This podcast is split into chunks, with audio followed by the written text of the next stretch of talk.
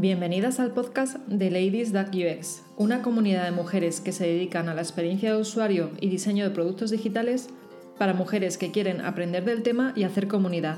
Comienza el episodio número 2 del encuentro realizado el 26 de marzo del 2019, donde Bedel Boronat nos habla de historias que emocionan a nuestros clientes.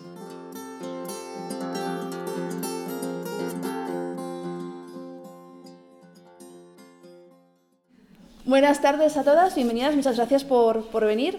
Yo me voy a presentar muy brevemente. Yo no soy diseñadora ni, ni, nada de esto, lo siento. Soy una infiltrada en el mundo del UX.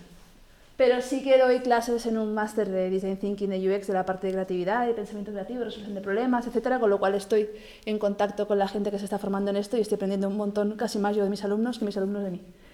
Y lo que sí que sé contar son historias, porque mi origen eh, formativo es el periodista, los periodistas contamos muchas historias, normalmente son verdad. Y os, hoy os voy a explicar algunos trucos, algunas ideas, alguna pequeña base para que podáis contar historias sobre cualquier cosa, pero también, obviamente, sobre, sobre vuestros productos e incluso las más aguerridas podéis, como hacen en algunas empresas, por ejemplo Amazon, que trabaja con el sistema de trabajo hacia atrás, que es empezar por la historia y con la historia crear el producto. ¿vale?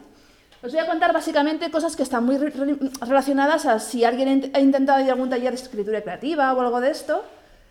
¿Qué tengo que hacer? ¿Que me señalas para allá? Ah, vale. que no sé si es que el micrófono está allá o... Perdona.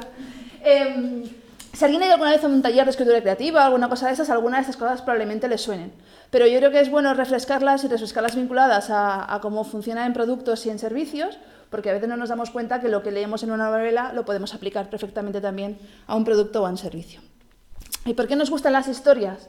Principalmente porque nos emocionan, porque llegan a una parte de nosotros que no llega a una noticia. Una noticia nos puede emocionar si, por ejemplo, yo qué sé, hay unos niños que están sufriendo, pero una noticia, pues yo qué sé, de un partido de tenis sin importancia, pues no nos va a emocionar. En cambio, una historia siempre llega de alguna manera a nosotros. Seguro que todos estéis enganchados a alguna serie, porque esas historias que os están contando os enganchan de alguna manera lo suficiente como para os paséis toda la santa noche sin dormir para veros todos los capítulos del tirón. Os habrá pasado también alguna vez con algún libro y todo lo que representa historias nos despierta en nosotros pues, una, una sensación especial. También nos permite crear un, un entorno de empatía con quien nos lee o en este caso con nuestro cliente. Podemos, o, los usuarios finales, en función de si sois agencia o si trabajáis para usuario final. Entonces tenéis la oportunidad de, a través de esas historias, generar un ambiente cómodo en el que el usuario final se sienta a gusto y sienta que, que esa historia le resuena y ese producto le resuena y le interesa. Y aparte, esto es la parte más mística del asunto, que nos conectan con el imposible con fuerzas superiores. Quiero decir que las historias nos permiten hacer cosas, pensar cosas y, desarrollar cosas que si no fuera por meterle un poco de literatura al asunto sería muy difícil de hacer. Un informe Mm, triste de datos, si lo conviertes en una historia, conecta con una fuerza superior de empatía, de conexión, de entorno, que no tendría si simplemente dieras datos y ya está. ¿Cómo tiene que ser una historia para que funcione? ¿Tiene que ser sencilla? Las historias muy complicadas, seguro que todos habéis cogido un libro que parecía muy interesante y en cuanto empezó a enrevesarse mucho la trama, os habéis cansado. Igual luego lo habéis recuperado más tarde, pero no lo podéis leer del tirón ni disfrutarlo del tirón. Tiene que incluir algo de sorpresa, tiene que tener algún, alguna cosa que, que, nos enganche, que nos deje un poco descolocados. En eso, por ejemplo, las telenovelas eh, venezolanas y latinoamericanas son especialistas, las catalanas tampoco están mal. Que de repente este es el hermano de la tía, que luego resulta que se han casado, pero los dos son hermanos y cosas estas sorprendentes, que no vamos a poder hacer con nuestros productos así, de esta forma literal, pero que sí podemos encontrar el punto de wow de esa historia para que la gente conecte con nosotros. Tienen que ser emotivas, nos tienen que llegar de alguna manera al corazón, a las sensaciones y tienen que ser auténticas. O sea, una historia, bueno, esto es como cuando estás con una pareja y te cuenta una historia que no te la crees ni para atrás. O sea, las, cosas, con las mentiras son difíciles de aguantar. Entonces, una historia que no, tiene, que no tiene un viso de realidad al final no se aguanta. Tiene que estar apoyada en algo que te permita creértelo, porque si no te lo crees, pues pues eso, igual que en la vida real. Que a veces contamos historias súper enrevesadas para contar una mentira y al final se caen solas, pues lo mismo. Esto que os enseño, eh, y que todas las diseñadoras os saltarán las escarpias porque está así borrosín y tal, ya lo siento, ya os he dicho que yo no soy diseñadora, eh, es eh, la pirámide de Freytag, que es, la construcción clásica de las narraciones.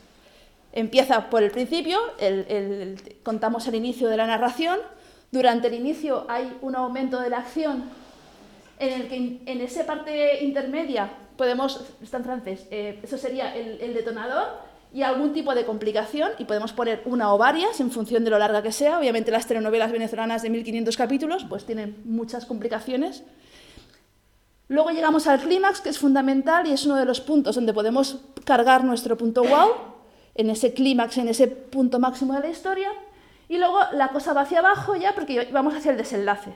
Y ahí tenemos eh, luego veréis en función de los tipos de tramas que hay de historias, que es lo que os voy a enseñar después, qué tipos de inversiones y, de suspenses y de acciones y podemos encontrar en ese, en ese punto. Y ya veréis que cuando os cuente las tramas, identificaréis cada trama con muchas historias, porque al final hay unas tramas más o menos limitadas de historias y que podéis utilizar luego para vuestros productos o servicios dentro de esas tramas. Las tramas, las nueve tramas básicas. Vencer al monstruo, la búsqueda, el viaje y el regreso, de pobre a rico, renacimiento, la comedia y la tragedia, el misterio y la rebelión contra el sistema. Antiguamente, clásicamente, llegaban hasta aquí. Estas dos últimas se han incorporado a posteriori, porque anteriormente muchas de misterio estaban englobadas en otras tramas. La historia no era específicamente de misterio, pero a medida que se ha ido desarrollando ese, tipo de, de narrativa, pues se ha generado una trama propia. Igual que la parte de rebelión contra el sistema, que es bastante actual. Vencer al monstruo. Para empezar, eh, pensar en cualquier leyenda mm, tradicional de, cualquier país. Yo, como que soy de Barcelona, suelo utilizar la de San Jordi. Hay una llamada, llaman al príncipe para que venga a rescatar a la princesa que está atrapada en una torre con un dragón que la, que la tiene allí atrapada. Pues, primero tienes la llamada, luego llegan los preparativos, el príncipe se prepara, se compra una armadura, se busca amiguitos que le ayuden para ir a la torre, hay un enfrentamiento con el monstruo, con el dragón, y hay un desenlace. En este caso, San Jordi le clava una lanza en el ojo al dragón, el dragón llora lágrimas de sangre, salen rosas, y luego por eso el 23 de abril a las catalanas nos deberían regalar una rosa, cosa que no siempre sucede. Entonces, eso sería, y, de esas historias podéis encontrar mil. Moby Dick es una historia de este tipo. La mayoría de historias, por ejemplo, de todas estas tramas, si os habéis leído El Señor de los Anillos, contiene las nueve tramas seguro que encontráis trozos de cada una de estas tramas en alguna parte del Señor de los Anillos, porque es como una especie de compendio de todas las tramas. Luego la de la búsqueda. Aquí nos venimos a pensar en Indiana Jones, por ejemplo, que es muy de búsqueda. Eh, casi cualquier capítulo de MacGyver también nos serviría. Es que soy una señora mayor y tengo referentes antiguos.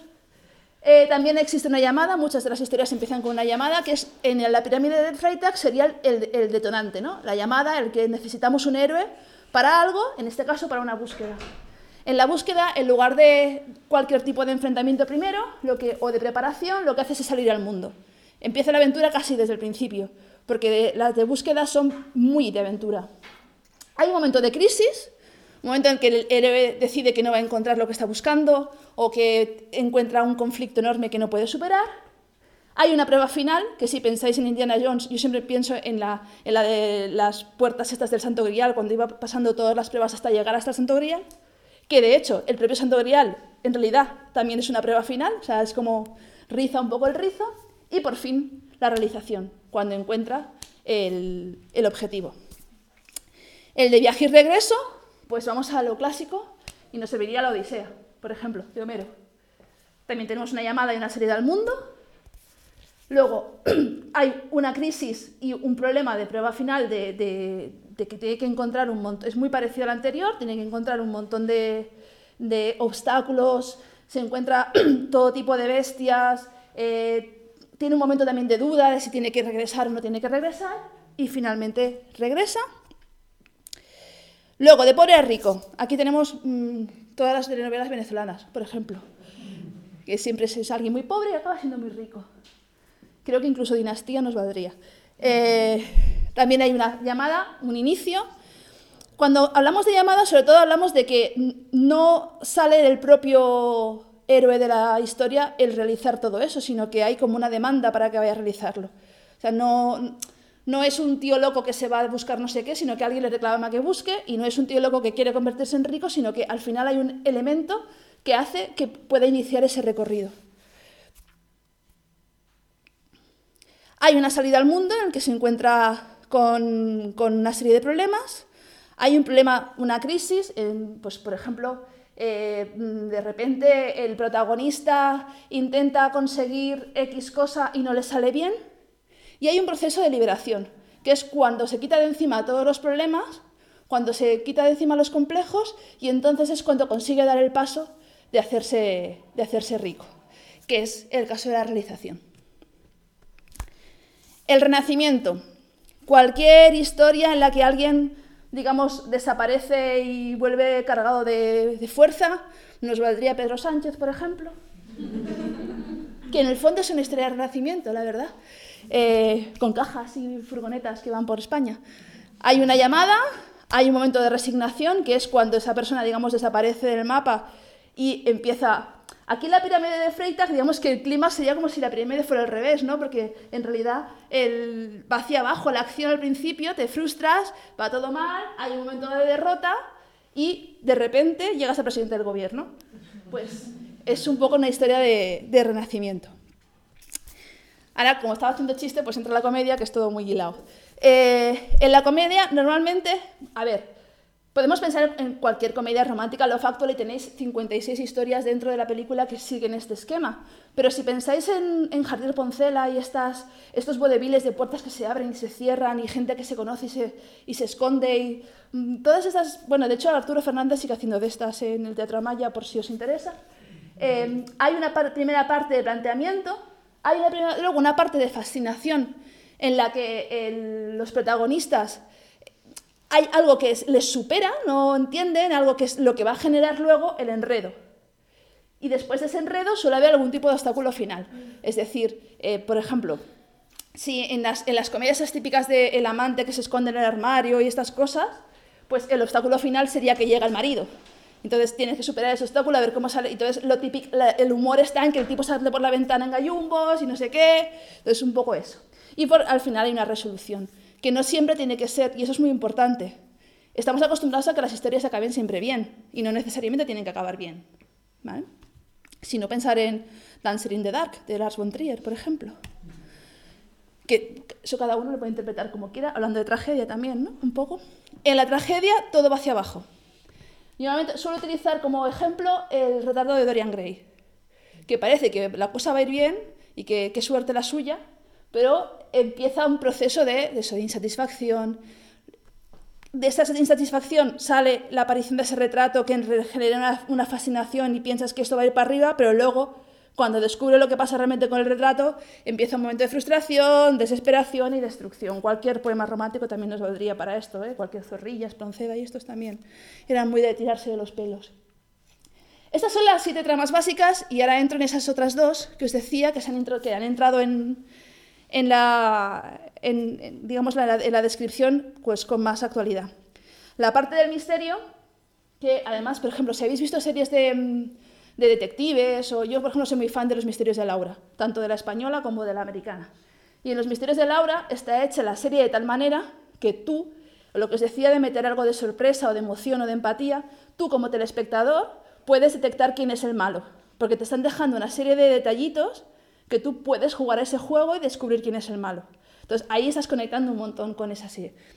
Hay días que es mejor, días que es peor, días que es muy evidente y días que es menos evidente. Eso también depende, pues que al final muchos capítulos no puedes mantener siempre el, estándar. Pero sí que es verdad que te acaba conectando por eso, porque tú también juegas, tú también eres detective. No todas las detectives funcionan así, pero sí que, por ejemplo, en muchas novelas también tenéis esa opción, ¿no? De que durante el recorrido en algún momento te están dando alguna pista y esas son las buenas, las que de repente se resuelven Mm, y, mató el mayordomo y, no sabemos por qué ha sido el mayordomo, esas son más flojitas, la verdad. Tenemos primero un enigma que se, que se desvela, una serie de complicaciones hasta llegar a la sospecha, que es la típica sala de juntamos a los cinco tíos y empezamos a decir quién es. En esa sala se, se produce ese enfrentamiento. O sea, os imagináis un capítulo de Se escrito un crimen, que era un clásico que se juntaban todos en la sala y empezaba la flecha a decir, porque tú, tal, y tú, Pascual, Pues eso. Y por último se resuelve quién ha sido el asesino. Y en la parte de rebelión contra el sistema podéis pensar en V de Vendetta, que es el ejemplo más claro para este tipo de tramas.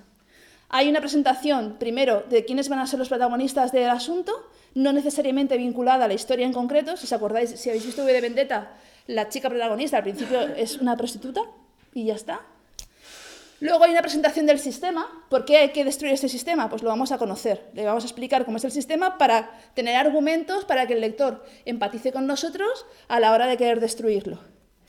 Hay un intento de destruirlo que no funciona, se frustra. Hay un nuevo enfrentamiento. Y, por último, o la libertad o la castración. Aquí también puedes englobar muchas distopías desde 1984, Un Mundo Feliz, todos estos están englobados en la Made Tales, no sé si lo digo bien, eh, están englobados en, este, este, en esta trama. No necesariamente, como se decía antes, acaba bien, puedes acabar aún más hundido por el sistema. Bien, cosas que nos hacen falta para contar una historia. Todos señores. Sin héroe y sin villano no podemos hacer una historia. Tenemos que tener el bien y el mal. Tenemos que tener a MacGyver y a Murdoch. Perdonad porque vuelvo otra vez con eso. Em, tenéis que tener siempre dos personas que se enfrentan una a la otra, porque si no, no se genera el enfrentamiento. Pero aparte de esas dos personas, tenéis que tener otros personajes secundarios. Y cuando hablamos de servicios y de productos, no necesariamente tienen que ser personas físicas. Nuestro producto puede ser un héroe y el de la competencia un villano. O nuestro producto puede ser un héroe y una actualización previa puede ser un villano que te mete un virus en el teléfono tienes que tener siempre ese, ese conflicto, porque la base de las historias está en que dentro de esa historia haya un roce, algo que despierte la historia. Puedes tener personajes secundarios y tienes que tener un cierto escenario que permita a tu usuario sentirse identificado con esa historia. A nosotros, por ejemplo, por más bonitas que sean las historias de las mil y una noches, nos quedaban mucho más alejadas de cualquier historia de Teo se balzó, porque nosotros como niños nos sentíamos mucho más cerca de Teo Sebalzo, aunque luego nos fascinara pensar en, riquezas y en sedas y en sultanes, pero nos sentíamos mucho más identificados con historias que nos resultaban mucho más conocidas. El cariño que le podemos tener a Teo o a Dora la Exploradora no se lo tenemos a personajes mucho más antiguos que nos quedan más lejos. Pues buscar eso. Y recordar, Escribimos para humanos. Los humanos tenemos unas características específicas para recibir las historias. No podemos ser em, demasiado superficiales, ni, ni, demasiado fríos, ni tenemos que ponerle esa calidez y esa emoción y esa historia que haga que conecta. Y lo que os decía, vincularla con, nuestro, con, los, con el entorno y con los criterios culturales y sociales en los que nos vamos a entender. Hay muchas historias que, por ejemplo, de las tradiciones orales africanas que nos pueden parecer súper chulas, porque las escuchas y te parecen curiosas, pero no acabas de poderte ubicar en la situación. Entonces es bueno que hablemos, igual que hablamos inglés cuando vamos a Inglaterra, pues vamos a intentar que en nuestras historias hablen y en un idioma y en un entorno que lo entiendan nuestros usuarios. Y luego, ten en cuenta en qué punto está tu usuario en su, digamos, en su rueda de comportamiento. No sé supongo que algunos habéis oído hablar de los cambios de comportamiento, del behavioral change. Existe una rueda de comportamiento que explica que los usuarios tenemos varios puntos en los que nos situamos cuando tomamos una decisión. O estamos pensándolo, lo estamos contemplando, lo estamos, estamos preparados para hacerlo, lo estamos haciendo, o lo vamos a mantener en el tiempo ahí, esa rueda. ¿no? Pues es importante que cuando hagamos la historia intentemos saber, y eso con la investigación que se hace normalmente en el entorno de UX lo podéis sacar muy bien, en qué punto estamos los usuarios. Porque una historia que les que dé por hecho cosas a las que ellos a lo mejor no están preparados aún. Es decir, imaginaos que estáis trabajando en un gimnasio y tenéis que vender un servicio de un gimnasio y lo enfocáis de tal manera que parezca que en ese gimnasio solo puede ir gente que está muy en forma. Y que esa historia es de un tipo que se apunta y sube, hace un Ironman y llega no sé dónde. Pues toda la gente que no se ve eh, con capacidad de hacer un Ironman y que probablemente sea tu base de clientes que más te interese porque mm, son los que quieres atraer a tu centro, no se van a sentir identificados con esa historia. Entonces, es importante que las historias estén enmarcadas realmente en el momento, en el momentum de esa persona que vamos a, con la que vamos a hablar, para que no nos queden demasiado alejadas. ¿Vale? Bien, os cuento una historia, obviamente. Esto es un logo muy feo, que como os he dicho que no soy diseñadora, pues lo diseñé una vez entonces es muy feo. Pero hace muchos años yo trabajaba en la Asociación de Diabéticos de Madrid, que tenían un logo aún más feo, que era un trébol de cuatro hojas. Que aún, o sea, cuando les pregunté qué, qué significaba ese logo, no supieron decirme qué, que les gustaban los tréboles y pusieron un trébol. Entonces, yo veo este logo y este logo tiene una historia detrás. O sea, no es al azar que el logo sea así. Es azul porque azul es el color de la diabetes. Tiene un círculo porque se supone que el, logo, el círculo de la Federación Internacional de Diabetes es un círculo. Y entonces diréis, ¿y por qué hay una gota? Pues en la gota, que eso es una gota, vale, perdonad, que igual no lo parece, pero quería ser una gota. La gota es donde está la historia, porque las gotas son las que salvan la vida a los diabéticos. Que una gota de sangre es la que le dice cuánto, cuánto azúcar tiene en sangre y la gota de insulina es la que le corrige eh, esa- ese problema con la, con la diabetes. Entonces, esa es la historia del logo. El logo no está simplemente una D con un círculo y un manchurrón que aspira a ser una gota, sino que realmente está pensado para que ese logo cuente una historia. Como éramos la asociación que protegíamos y ayudábamos a los diabéticos a sentirse mejor, hayamos puesto en el logo lo que era el elemento clave que les ayudaba a sentirse mejor. Y cuando contábamos la historia de la asociación y nos preguntaban por el logo, les explicábamos por qué era ese logo. Ahora os voy a poner un pequeño vídeo que seguro que habéis visto hace como cuatro años.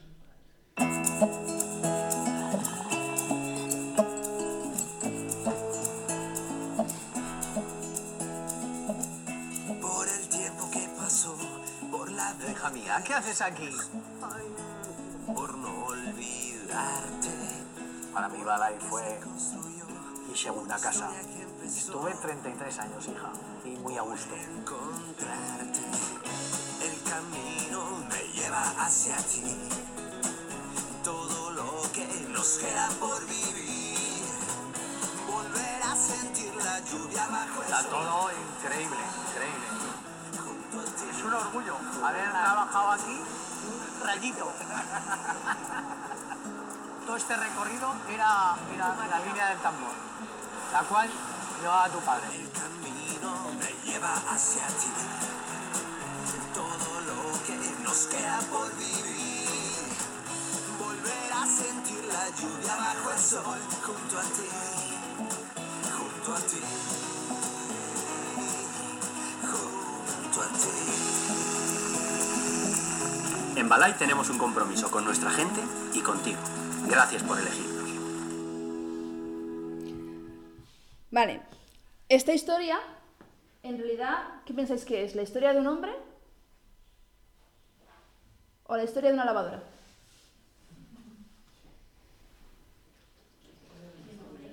Ánimo. Claro, lo que están intentando es a través de la historia de un hombre que tú generes una, una relación con una lavadora. Que tú aprecies más las lavadoras Balay porque no las hace un señor en China en una cadena, sino el señor Luis en Zaragoza, 33 años, que estaba apelando a tus emociones. De hecho, de una forma más o menos modificada, la trama es de viaje y regreso, ¿no? El, el, eh, ir con su mente a su historia pasada y regresar otra vez a la fábrica y ver cómo es la fábrica en el futuro. Esto es un ejemplo, y de hecho Balay le ha funcionado también, y yo no sé a, los- a vosotros, pero yo debo ser muy simple, pero a mí me emociona, o sea, yo ahora le tengo más cariño a las, lavadoras Balay. que yo soy una tía muy simple, yo me compro las almejas porque la caja sea bonita, ¿sabes? Entonces, eh, a Balay le ha funcionado muy bien. Y han hecho muchas versiones de esta historia. Ahora, por ejemplo, van a la casa de la gente y les preguntan cómo va el horno y hacen un pastel con ellos y les está funcionando muy bien esta parte. Pero Balay luego hizo una segunda campaña posteriormente en el que hizo lo que os dije yo al principio, que podíais primero contar la historia y luego hacer el producto. Con una cosa que además, aprovechando que el euro pasa por Zaragoza, eh, la aprovecharon para hacer también un poquito de RSC. Os lo pongo. Ya casi ni me acuerdo de cómo empezó esto. Un día a alguien se le ocurrió a la hora del descanso. Pensamos que podíamos reciclar piezas que sobran en la fabricación de nuestros electrodomésticos y convertirlas en algo útil. Nuria nos presentó a Elena, que es diseñadora de joyas. Ella vino a la fábrica y se ofreció a enseñarnos. Nos explicó cómo se trabajan los materiales y nos enseñó a darles formas bonitas. Se trata de seguir reciclando objetos que ya existen para darles un uso social. Las estamos vendiendo en balai.es. Y con el dinero recaudado estamos ayudando a un comedor social de la zona. La verdad es que estamos muy orgullosas. Y ya no podemos parar. Ahora, donde los demás solo ven piezas sueltas, nosotras vemos mil cosas. Un colgante que ayuda a llenar platos de comida, una pulsera reciclada que cuida el medio ambiente y, ¿por qué no? Un mundo un poco más bonito. En Balay tenemos un compromiso con la sociedad y contigo. Gracias por elegirnos. O sea, que al final, de una cosa que hacían las trabajadoras cuando hacían cuatro tuercas y metían ahí un colgantillo y tal, lo convirtieron en un producto que en este caso no lo venden comercialmente como para obtener beneficios, sino para fines sociales, pero la historia, digamos, de cómo ellas crean las pulseras, al final acaba creando ese producto. ¿Qué trama creéis que corresponde a esta historia? De las que hemos visto antes.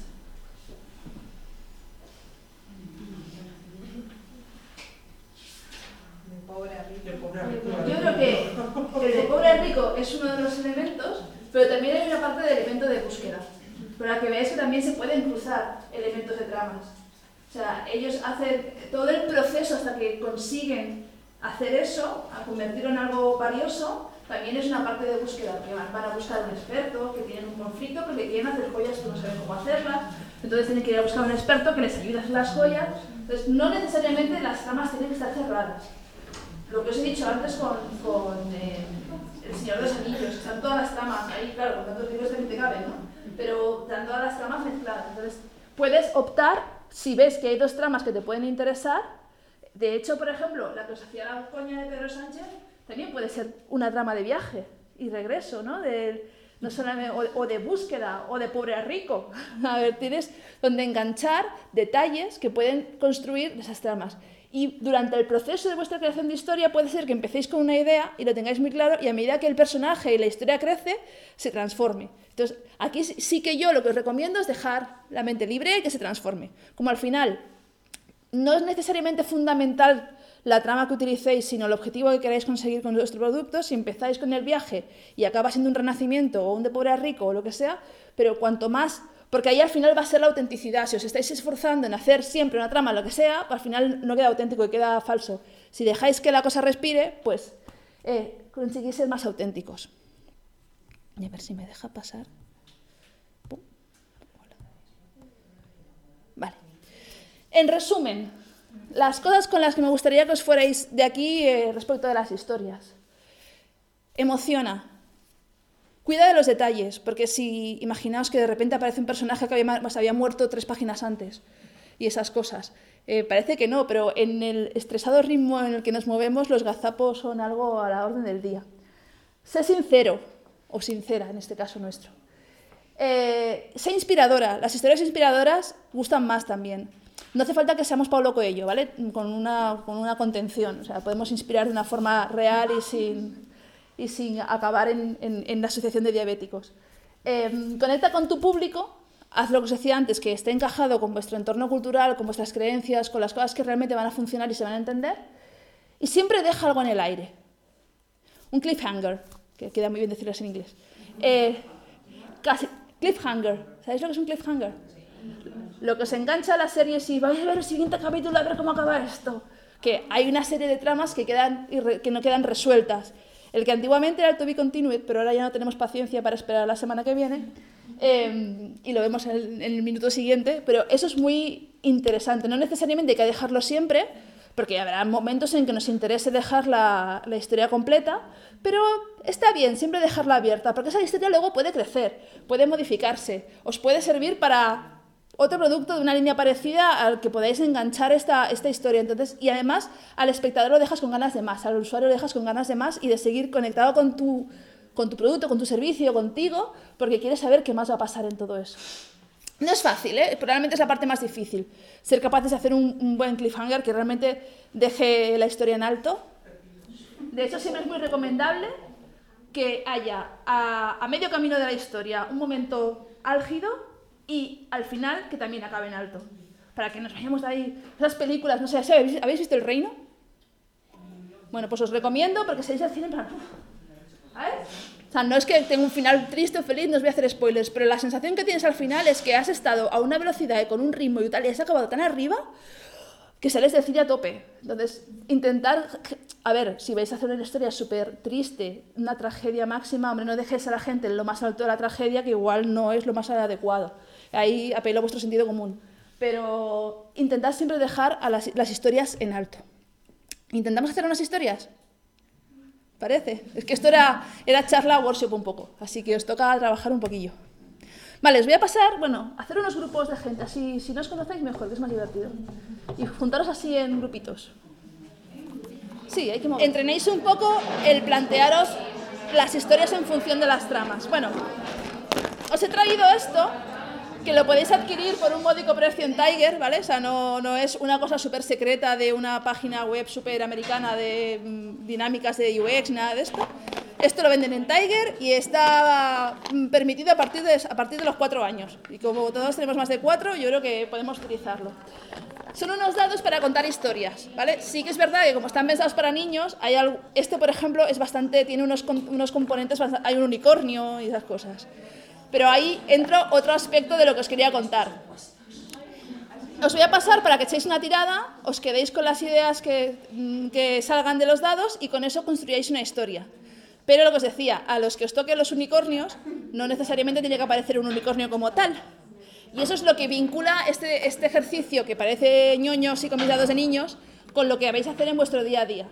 No necesariamente tenéis que contar la historia del producto como tal producto, sino podemos utilizar sus características, su, la vocación con la que se creó, un montón de cosas que no es que específicamente contemos siempre la historia de, bueno, y esta lavadora la creamos en el 1975, el señor Luis y tal, ¿sabes?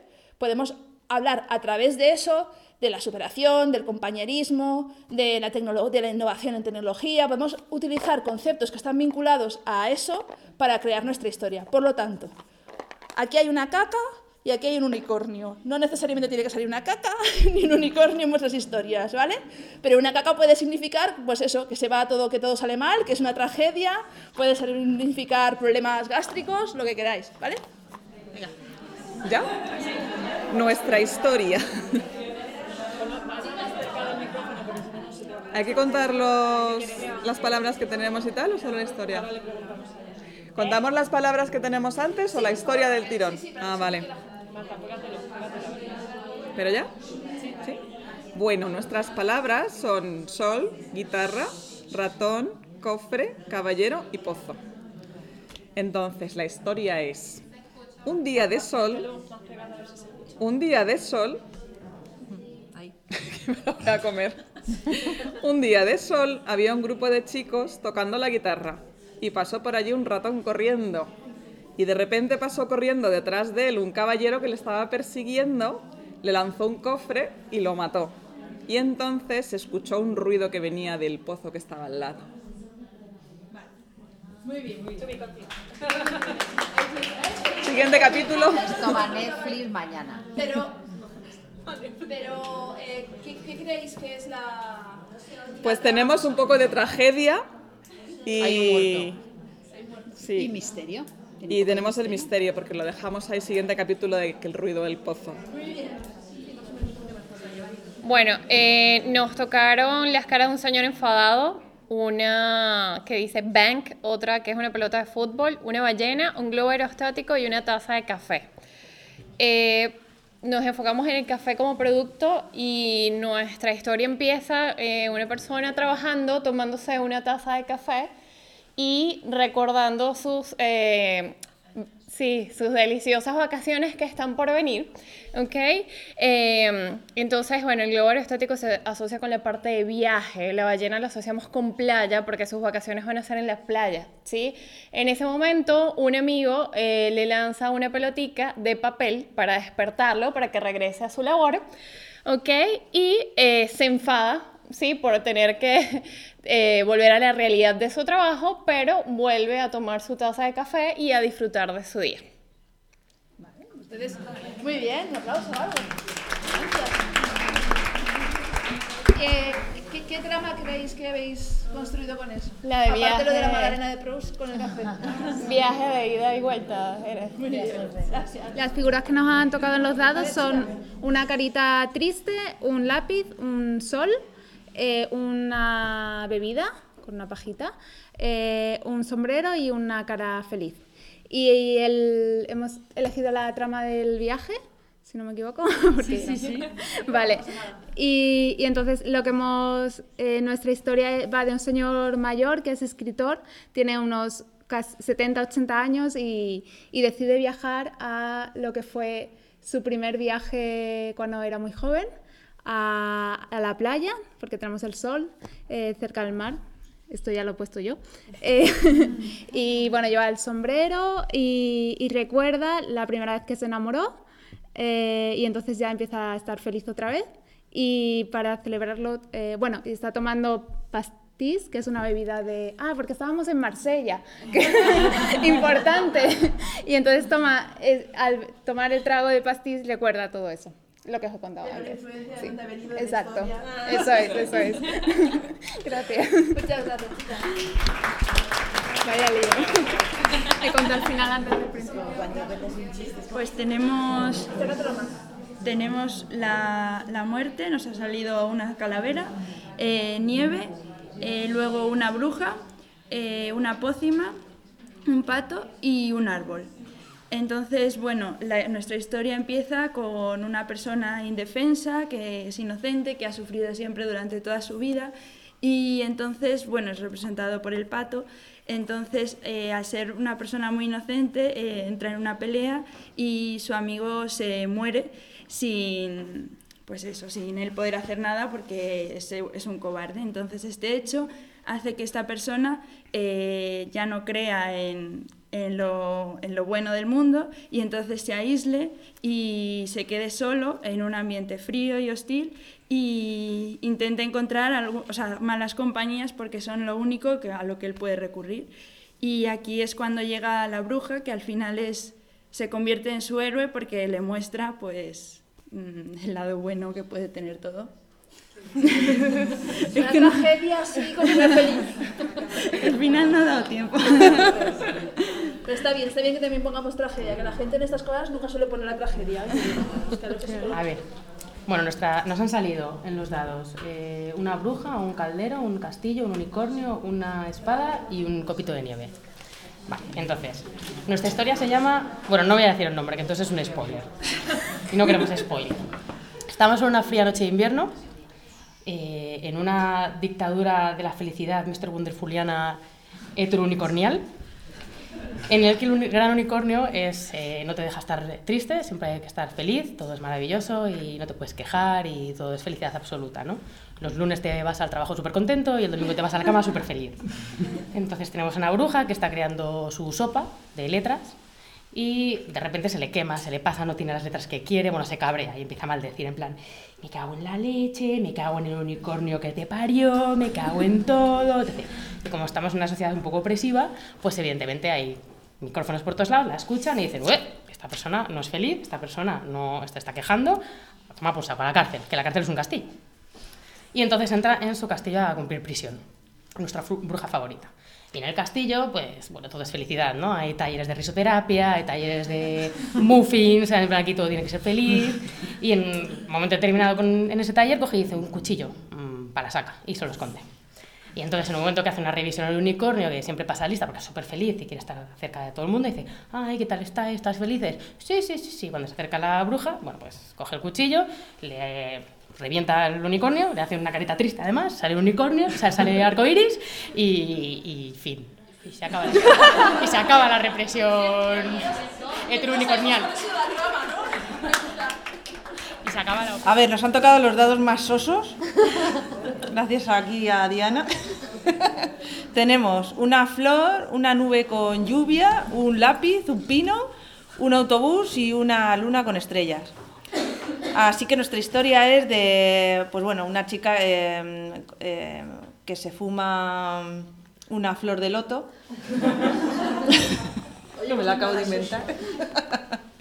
Eh, y le llega, eh, le llega un email diciendo que tiene que realizar una búsqueda espiritual, así que agarra el primer autobús que, que pilla, se va a la Sierra de Gredos, pero les pilla un tormentón de la hostia eh, y no puede seguir el autobús, pero ella se baja porque lleva una fumada muy gorda, atraviesa bosques y bosques y al final pues llega al sitio donde, donde está la casa a la que quería ir y demás.